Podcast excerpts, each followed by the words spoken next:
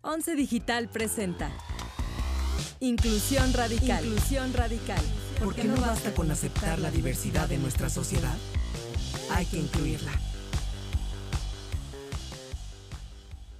Hola, les doy la bienvenida. Mi nombre es Eduardo. Una vez más a Inclusión Radical, un espacio donde hablamos de la importancia de la diversidad y la inclusión desde un punto de vista cotidiano. No se la van a creer. Hoy tengo como invitada a Samantha Flores. Samantha Flores es un ícono de la diversidad sexual y de México. Es defensora de los derechos de la población LGBTTIQ y principalmente de personas este, de la tercera edad y es activista trans. Samantha, muchísimas gracias por estar aquí. Estoy emocionadísimo. Gracias por invitarme, agradezco mucho su invitación y yo también estoy emocionadísima de que me inviten y de estar aquí con ustedes. La verdad es que aquí todos en la producción decíamos antes de ponerle play que es un honor tenerte aquí, es un honor que vengas aquí a Once Digital a platicar de tu experiencia, a platicar de tu vida, porque no solamente eh, hoy desemboca en un activismo, sino toda la vida, tú has sido testiga de, de la evolución de la comunidad LGBTTIQ en México y desde principio creo que ha sido una persona que ha marcado historia y que ha seguido marcando historia. Y me gustaría mucho platicar de, tu historia. Déjanos eh, ir a una nota informativa que nos va a dar algunos datos acerca del tema del día de hoy, que es vejez en la población LGBTTIQ. Vamos a escucharla.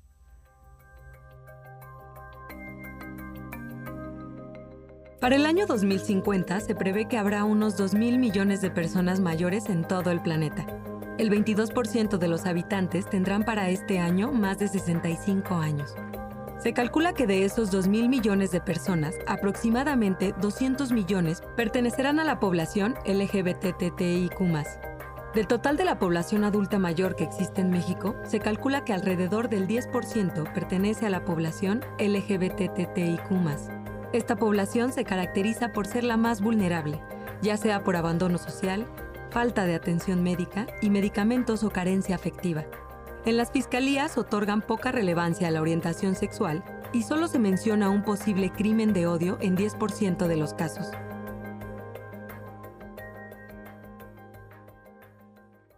Bueno, regresamos de esta nota informativa y voy a tomar una frase tuya que viene en una entrevista para que me digas cuál es la situación de los adultos mayores LGBTT en México. Tú dices, el adulto mayor heterosexual está abandonado y olvidado, pero las personas adultas mayores LGBTTIQ son invisibles. ¿Cómo está la situación actual de México con las personas adultas mayores?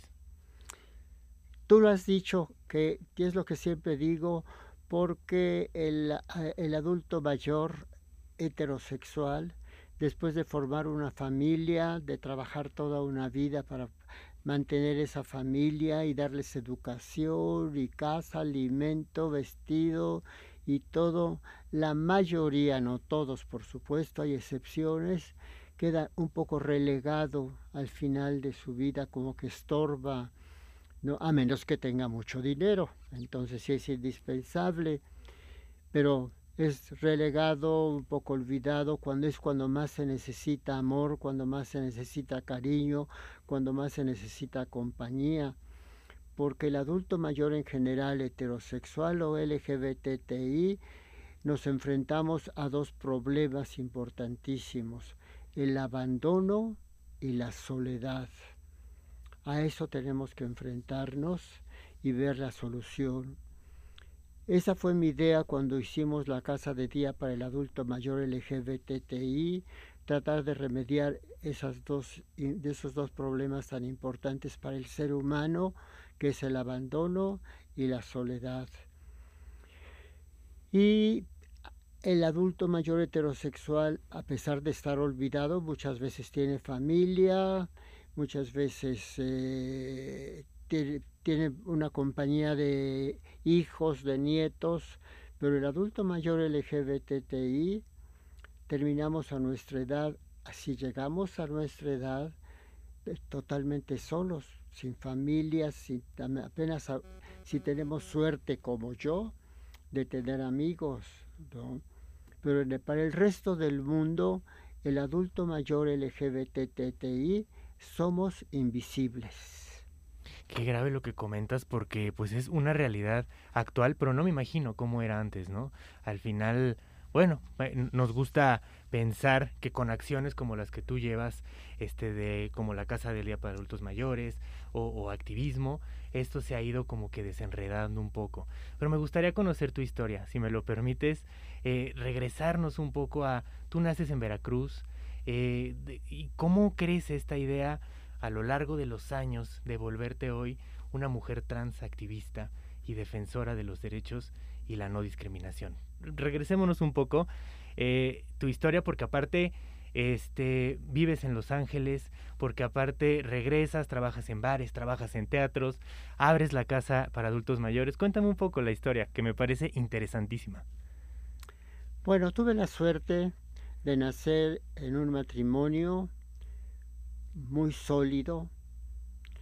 Les digo yo cuando platico con las gentes que el mejor ejemplo que puedo dar de el matrimonio donde nacieron, nacimos mis hermanos y yo, soy hija de obrero y nunca vimos a mi padre borracho, nunca lo vimos alcoholizado. Así es que nunca tuvimos maltrato, ¿no? menos golpes, para nada, ¿no? Fuimos realmente unos niños muy felices hasta que yo por mi condición, cuando descubrí mi condición eh, sexual, mi preferencia sexual, como era un... Ahora es una ciudad preciosa, maravillosa, es linda, es un pueblo mágico ahora, pero en mi época era un pueblucho, horrible, espantoso, y la, y la gente peor, estoy hablando de los años 40, ¿no? O sea que yo he vivido la segunda, tercera, la segunda tercera parte del siglo pasado, las dos terceras partes del siglo pasado, y ya voy para la primera tercera parte del, del actual siglo, ¿no? Pero yo no lo sentí realmente, también tuve la suerte que en la escuela tengo amigas que han sufrido, amigas trans, que han sufrido mucho desde la primaria, de golpes, de insultos, en su casa y en la escuela. Y yo estaba en una escuela pública, no estaba en una escuela privada, pero tampoco nunca, nunca sufrí bullying, nunca sufrí eh, discriminación, ni nada, ni de maestros, ni de alumnos. Y era yo súper, súper afeminada, ¿no? Muy, muy afeminada, pero no tuve esa suerte García Lorca decía que la gente tiene duende y en México decimos que tienes ángel. Mi mamá tiene un ángel, es una mujer, era una mujer guapa, pero además tenía un ángel grandísimo. Y mis hermanos y yo lo heredamos. Tengo una hermana y yo creo que fue cuando lo heredamos más, ¿no? Y eso te abre muchas puertas te hace accesible a la gente. Y yo creo que eso, eso me ayudó. ¿no? Pero lógico, yo quería huir de México, le echaba yo la culpa a México de mi situación y por eso me fui a Estados Unidos. Pero tomé un curso, tuve la suerte de ser un poco lipsta y tomar un curso de hotelería en Los Ángeles. Y por supuesto, He vivido en Los Ángeles, he vivido en Madrid y siempre mi casa me ha llamado, mis, papás, mis raíces, ¿no? Pero ahora sé que lo que me llamaba era mi patria, México, ¿no? De que tanto renegaba yo, pero son mis raíces en donde están, ¿no? No podría yo vivir en otro lado que no fuera México. Regresé a trabajar en hoteles, también por eso no tuve bullying ni nada, porque tienes trato con puro extranjero, ¿no? Pero me pasó también otra cosa de discriminación. Todos los muchachos heterosexuales subían de puesto y todo eso, y a mí siempre me dejaban relegada, ¿no? Y a veces ellos al trabajo de esos muchachos que iban ascendiendo y el mío, y tuve la suerte de conocer gente de teatro y de cine y de televisión Y entonces comencé a tratar de vivir un poco en ese mundo. Estaban de moda las discos entonces. Y no faltó una señora que era dueña de una disco de decirme, Samantha, tú que conoces a tantos artistas, ¿por qué no traes uno y te pagamos? Vamos a celebrar un aniversario y queremos, sería muy bueno tener un artista, ¿no? Y yo era amiga de Angélica Ortiz, la mamá de Angélica María y de abuela de Angélica Vale. Y hablé con ella y me dijo, yo te las llevo, ¿no? Y así comencé otra, otra tarea en mi vida de relaciones públicas en los bares, haciendo eventos, haciendo cócteles, no acabo de encontrar un amigo que le, pregunté, ¿desde cuándo nos conocemos? Y me dijo, desde hace 31 años. Wow. Fue el primer amigo que me hizo un cóctel en un lugar maravilloso que se llamaba La Cucaracha. Y después yo estuve haciendo cócteles y ahí. Para esto nos cayó el, el VIH en los ochentas.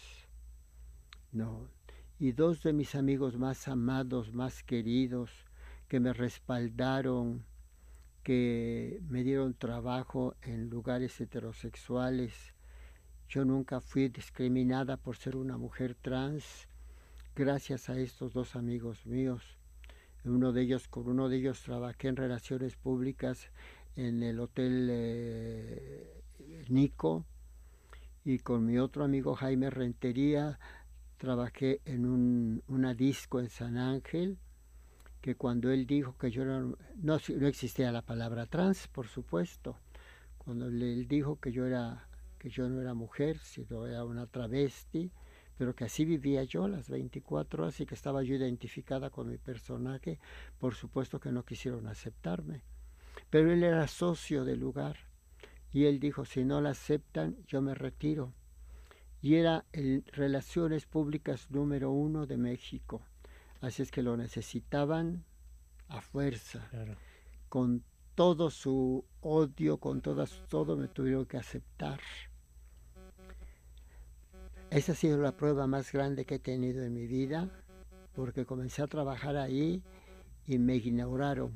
La pared era más importante, una mesa era más importante que yo, porque me invisibilizaron totalmente. Pero en diciembre que, que fui, yo siempre pasaba con mis papás Navidad y fin de año. Estuve en Madrid y me regresé para pasar Navidad con mis papás. Viví en Los Ángeles seis años y me regresaba a pasar Navidad y fin de año con mis papás. Pues eran mis raíces, ¿no? Y la gente que realmente me apoyó, me quiso y me aceptó como era yo, entonces pedí permiso para irme, por supuesto me lo dieron, y cuando regresé, el dueño que era homófobo a morir, me dijo, qué bueno que regresas Samantha, porque esos tal por cuales no tienen el mismo tacto que tú tienes para recibir a la gente, para tratar a la gente. Entonces, no me hice indispensable, pero me hice necesaria, ¿no? Entonces fue para mí una prueba que podía yo salir adelante, ¿no? Claro, una prueba que al final no, y déjame interrumpirte un poco, Samantha, una prueba y visibilizar que no giraba en torno a tu identidad de género, sino más bien eh, eh, giraba en torno a las capacidades y a lo que tú estabas entregada a hacer, ¿no? Que al final es lo que se reconoció y que al final, como tú dices, te piden regresa, regresa porque te necesitamos cuando tiempo antes ni, como decías, la pared era más importante, ¿no? Y viene el VIH y este amigo precisamente que me respaldó, y que los dos amigos que me respaldaron, uno para que yo trabajara en el Hotel Nico de Relaciones Públicas y mi otro amigo Jaime Rentería que, que me impuso en la disco para que yo trabajara de, de los dos enfermaron de SIDA y los dos murieron de SIDA. Y hubo una asociación que sus últimos meses los acompañaron, porque no había medicina, no había nada en esa época, ¿no? Y fue Ser Humano, que ahora es, una, es un albergue para niños con VIH. Cuando murieron mis amigos, para mí fue trágico, pero en el fondo dije, al final estuvieron acompañados, al final estuvieron cuidados con amor y todo.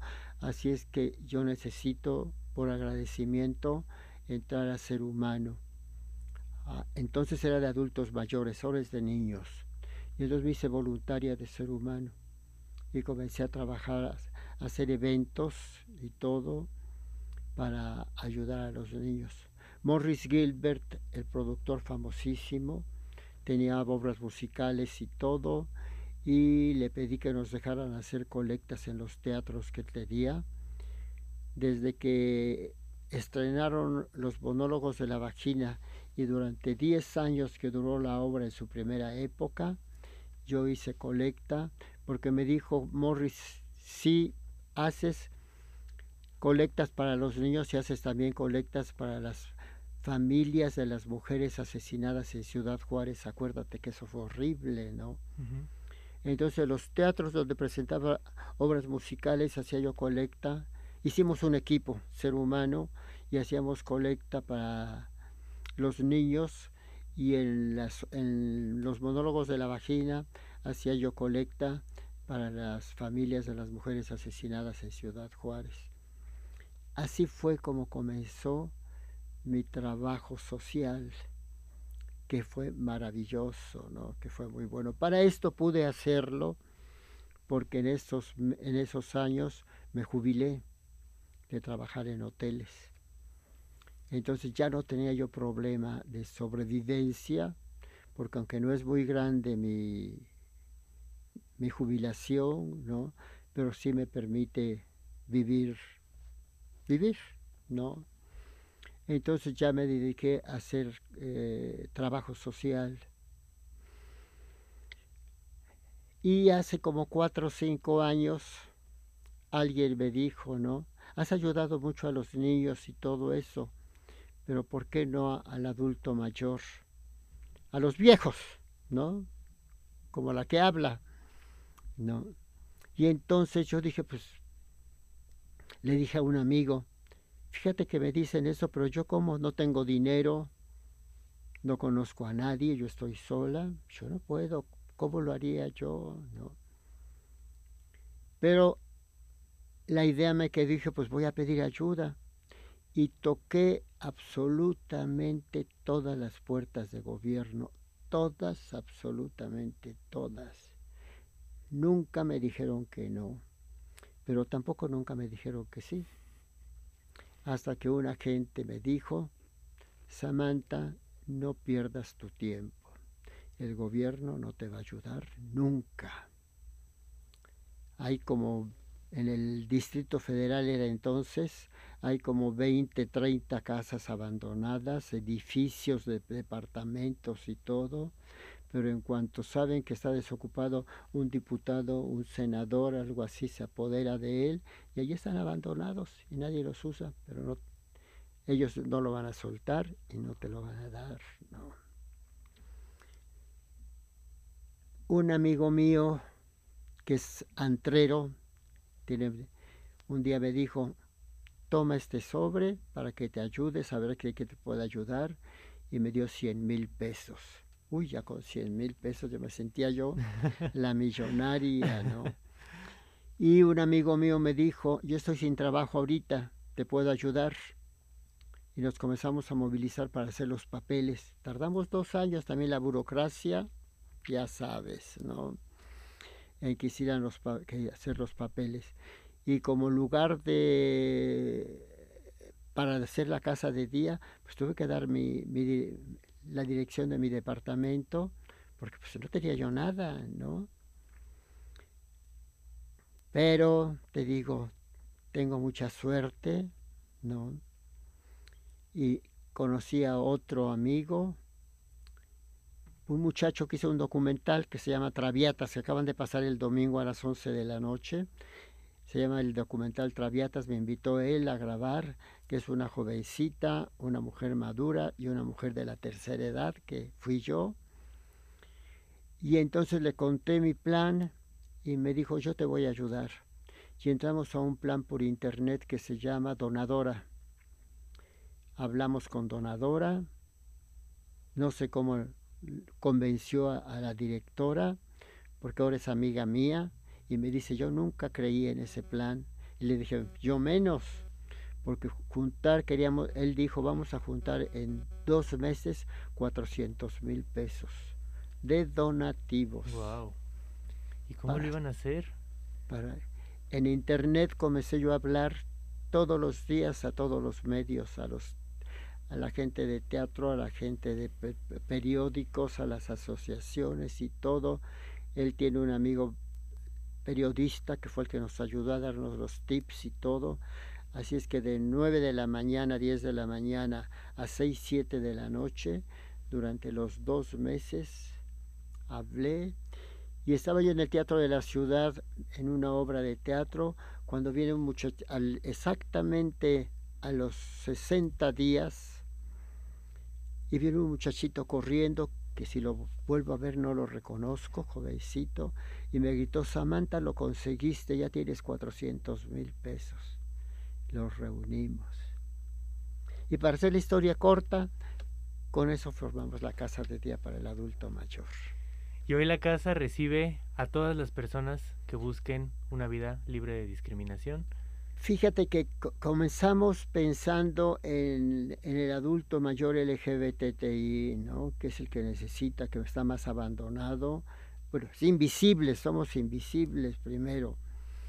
Pero comencé a trabajar de puerta abierta y ahora tenemos dos terceras partes de gente LGBTI y una tercera parte de gente heterosexual que también va, tanto señoras como señores, y que van también, porque te vuelvo a repetir, el problema de la humanidad es muy grande porque por el abandono y la soledad. Y ahí cuando menos se encuentran con quién hablar, con quién platicar, ¿no? Como en lugar de estar en su casa mm, solos y todo tengan dinero o no tengan dinero, la soledad es la misma. Y entonces ahí van y platican con la gente y todo, ¿no? Y te digo, no solamente tenemos gente LGBTI, también tenemos señoras y señores heterosexuales. Mira qué interesante y habla del potencial que, que tienen este tipo de organizaciones, de iniciativas y que faltan. Somos únicos en América Latina.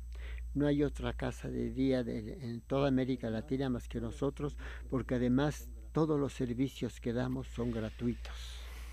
Muy reconocible eh, el, trabajo, la verdad es que me parece impresionante y sí, es, es impresionante también el decir que no existen estas iniciativas, que no existen y al escuchar tu historia me deja muy claro que, que al final, o sea, nació del corazón, nació del, del, de un alma buena, de un alma que, que vio el crecimiento y la evolución de una comunidad invisibilizada por años y que hoy está teniendo soluciones, ¿no? ¿Viste el desfile maravilloso que hubo el sábado o el domingo? No fue el día de la...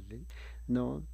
Que fue sí, miles de gente. Y ahora que no, no permitieron el desfilar, porque hace dos años que fue el desfile, fueron cientos de miles con familias, veías al papá, la mamá con los niños chiquitos desfilando para apoyar o a su sobrino o a su hijo o al vecino, ¿no? Claro. fue maravilloso. Y cada vez más en estas marchas y en el tema sale a, a, colación eh, la comunidad trans, que hay que hay que anunciarla que existe, que, que, se necesita apoyo del gobierno, pero que también se necesita apoyo social, pero también se necesita apoyo de las empresas privadas para la equidad e igualdad tanto de derechos como de personas LGBT, eh, trans, heterosexuales y toda la expresión de una global diversidad. Claro. Déjame preguntarte, Samantha, ¿cómo es ese cambio? ¿Cómo, cómo hoy, como dices, ¿no? Antes no se conocía el término trans, hoy eres eh, oficialmente y públicamente una mujer trans. ¿Cómo es ese cambio? ¿Cómo nace la idea de poder decir, bueno, yo soy Samantha y como Samantha voy a presentarme a hacer lo que hice durante todos estos años? Bueno, tuve la suerte, de nuevo García Lorca por el duende, que comenzaron a invitarme a, hacer pláticas en universidades y me gusta muchísimo eso, hablarle a la gente joven se me hace maravilloso porque es el mejor medio para que conozcan el, término trans, ¿no? Y dejemos de ser discriminadas, ofendidas.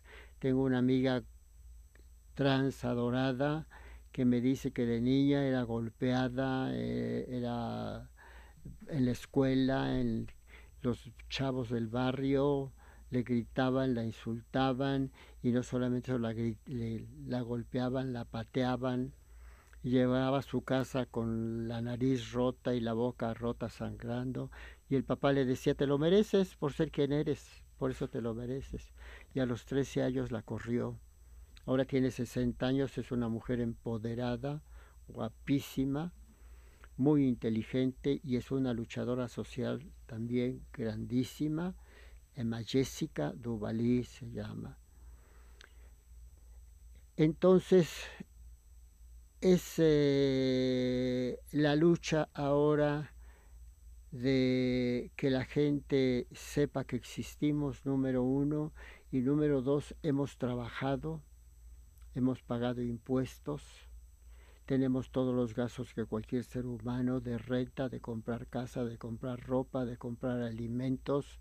Entonces contribuimos a la economía del Estado, a la economía de donde vivimos. Entonces no somos invisibles, ¿no? Porque inclusive mis hermanas que trabajan en la calle de trabajo sexual, igual lo mismo, pagan un hotel, pagan, pagan comida, pagan todo y además pagan protección, porque el Estado les exige pagar protección para que puedan trabajar. Entonces ellas contribuyen más todavía que, que nosotras, las que, no, las que tenemos la suerte de no trabajar en la calle. Entonces eso es tan importante que el 70% de las chicas trans que trabajan en la calle puedan tener la oportunidad de tener otro tipo de vida. Y el otro 30% que les gusta ese trabajo está perfecto. Eso es, si te gusta, qué que bueno que puedas, que puedas hacerlo, ¿no?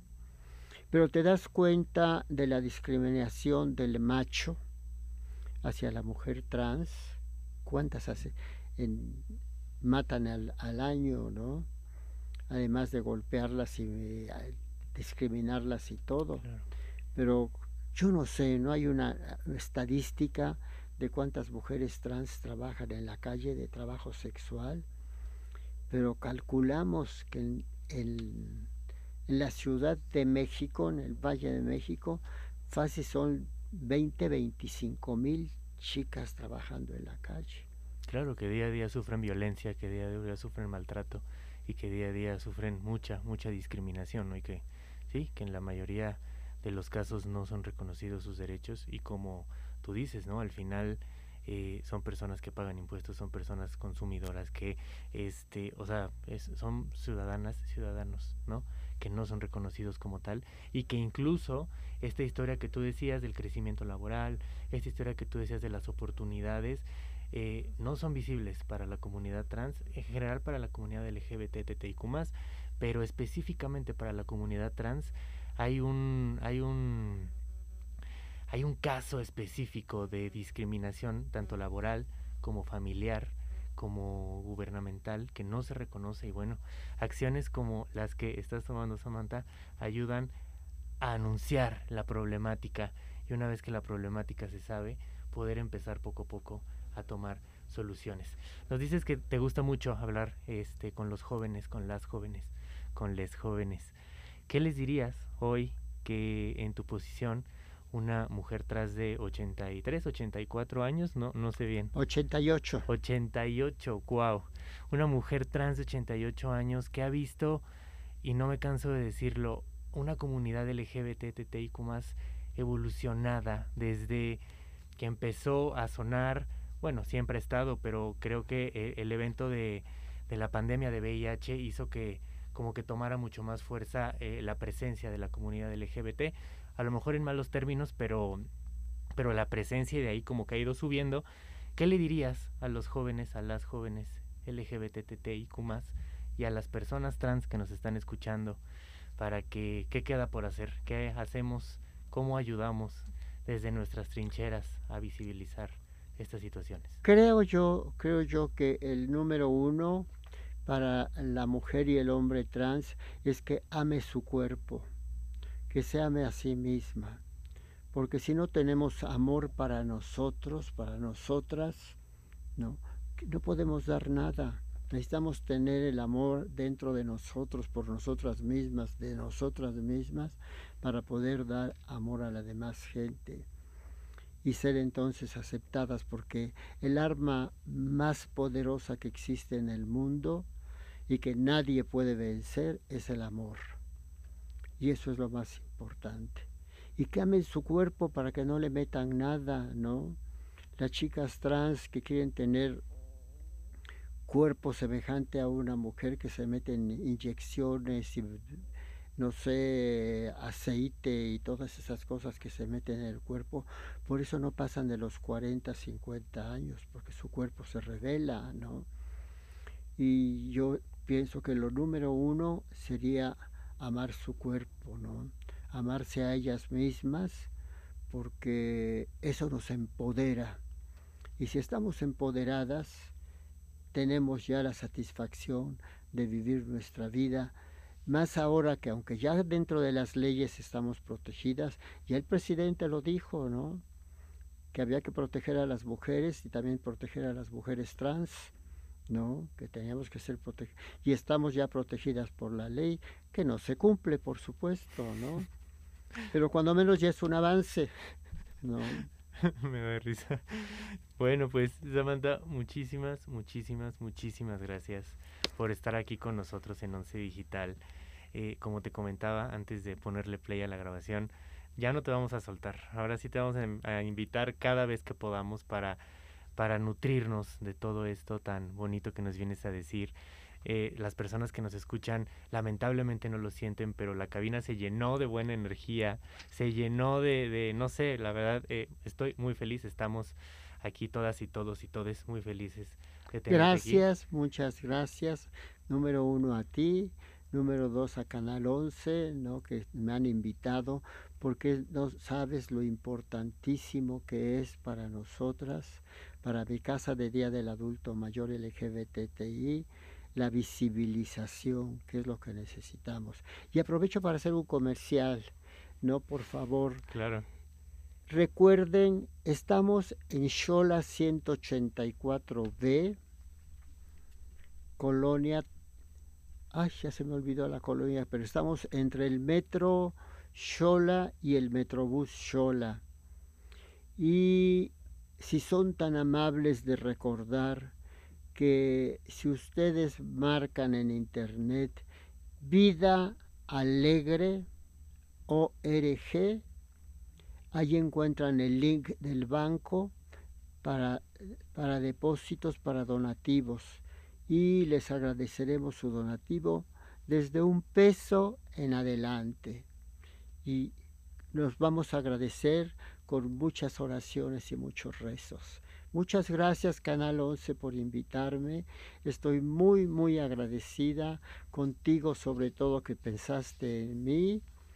Y gracias porque podemos difundir que estamos vivas, que, estamos, que nos visibilicen y que somos como cualquier otro mexicano, que contribuimos, trabajamos y todo, y no somos del otro mundo.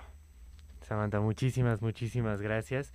Y bueno, a las personas que nos escuchan, les invito a seguir escuchando los podcasts de Inclusión Radical, donde seguiremos tratando problemáticas que se quedan alrededor de la diversidad y los elementos que nos da la inclusión para crear una sociedad desde la empatía y la justicia social síganos en nuestras redes sociales, sigan eh, las redes sociales de la Casa de Día. ¿Tienen redes sociales? Sí. Las vamos a estar etiquetando en la publicación para que les sigan, para que visiten la página de internet. Es importantísimo considerar hacer donativos. Y bueno, muchísimas gracias y nos escuchamos en el siguiente podcast. Once Digital presentó Inclusión Radical. Síguenos en nuestras redes sociales como arroba canal 11 TV y visita nuestro sitio web www.canal11.mx. Moderado por Eduardo Valenzuela. Talento adicional, Vania Belmont y Rodrigo Gutiérrez. Coordinación de producción, Daniel Acuapio y Moisés Romero. Diseño sonoro y postproducción de Franco González. Diseño y animación, Pavel Molina y Mitzi Castillo. Con una investigación de Viridiana Hernández. Las opiniones vertidas en este programa son responsabilidad de quienes las emiten. El 11 las ha incluido en apoyo a la libertad de expresión y el respeto a la pluralidad.